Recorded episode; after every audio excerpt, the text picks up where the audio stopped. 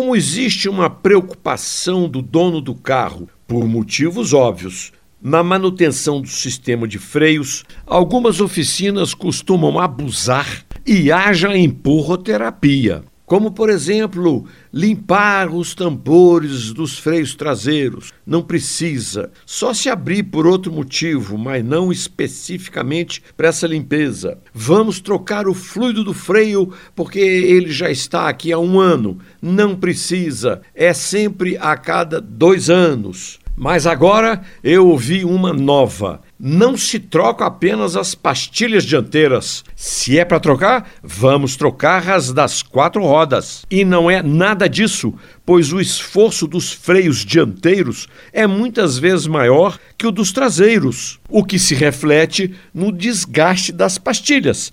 O das dianteiras é muitas vezes maior que o das traseiras.